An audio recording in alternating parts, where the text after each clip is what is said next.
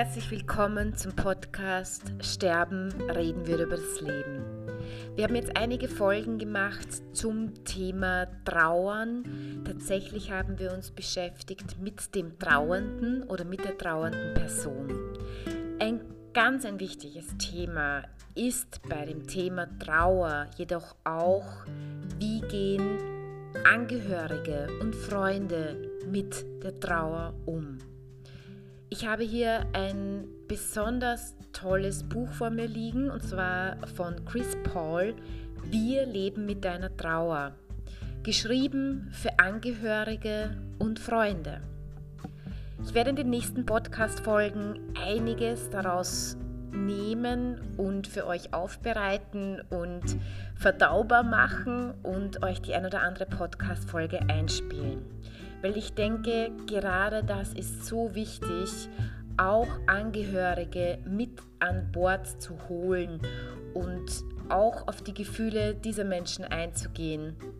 Und auf der anderen Seite natürlich, so du selber ein Angehöriger, eine Partnerin oder ein Freund bist von jemandem, der gerade trauert, kannst du dir bestimmt sehr viele wertvolle Tipps holen und vor allem auch Ermutigung, wohlwollende Worte und gute Gedanken.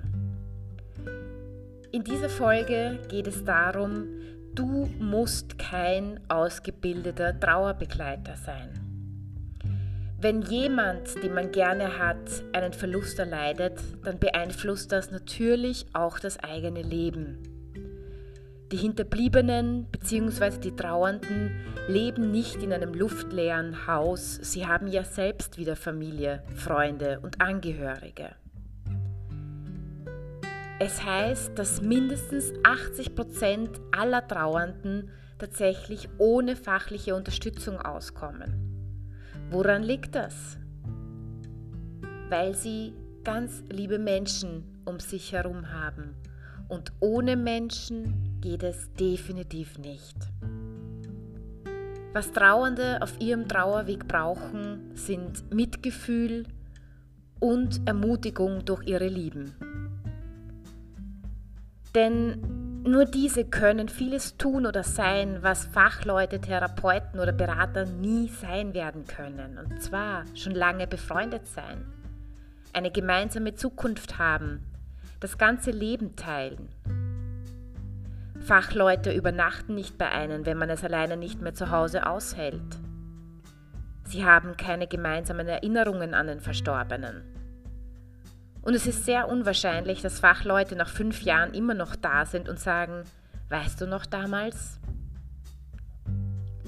Die Angehörigen wissen einfach vieles über den Menschen, der trauert doch sie werden auch neue Seiten kennenlernen und sie müssen sich daran gewöhnen, dass nicht alles wie früher ist. Es wird anders. Vielleicht nur ein bisschen anders. Oder aber es ändert sich ganz viel. Und stell dir vor, vielleicht wird es sogar besser.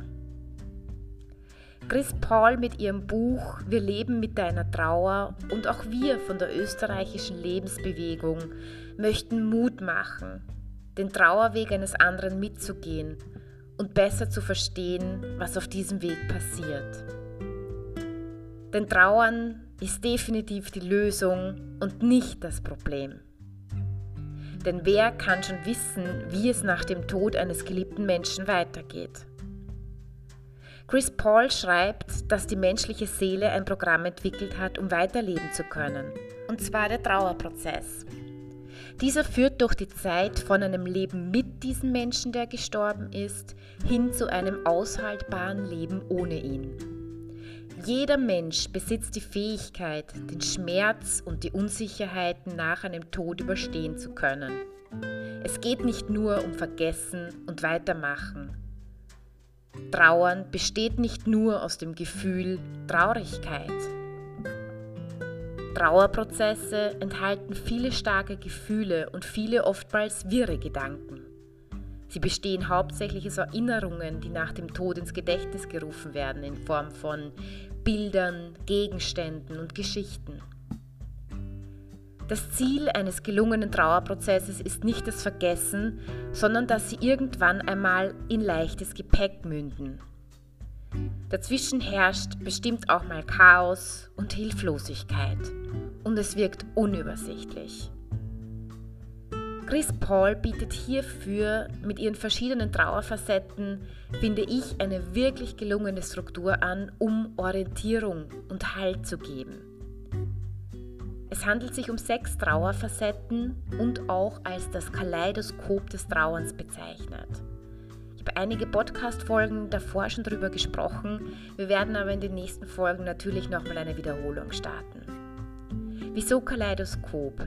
Deshalb, weil jede Trauerfacette eine andere Form und Farbe hat und weil sie sich immer wieder mischen können.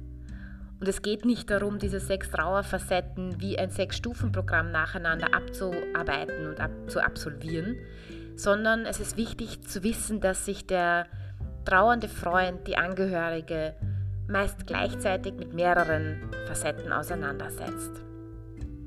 Bedenke daher bitte, der Trauerprozess ist kein geradeaus laufender Weg. Vielmehr vergleichbar mit einer Spirale oder einem Labyrinth. Jeder Mensch trauert individuell, anders und in seinem angemessenen Tempo. Trauer muss nicht vorbeigehen. Meistens kommen und gehen die unterschiedlichen Trauerfacetten und es kommen Facetten des Lebens hinzu.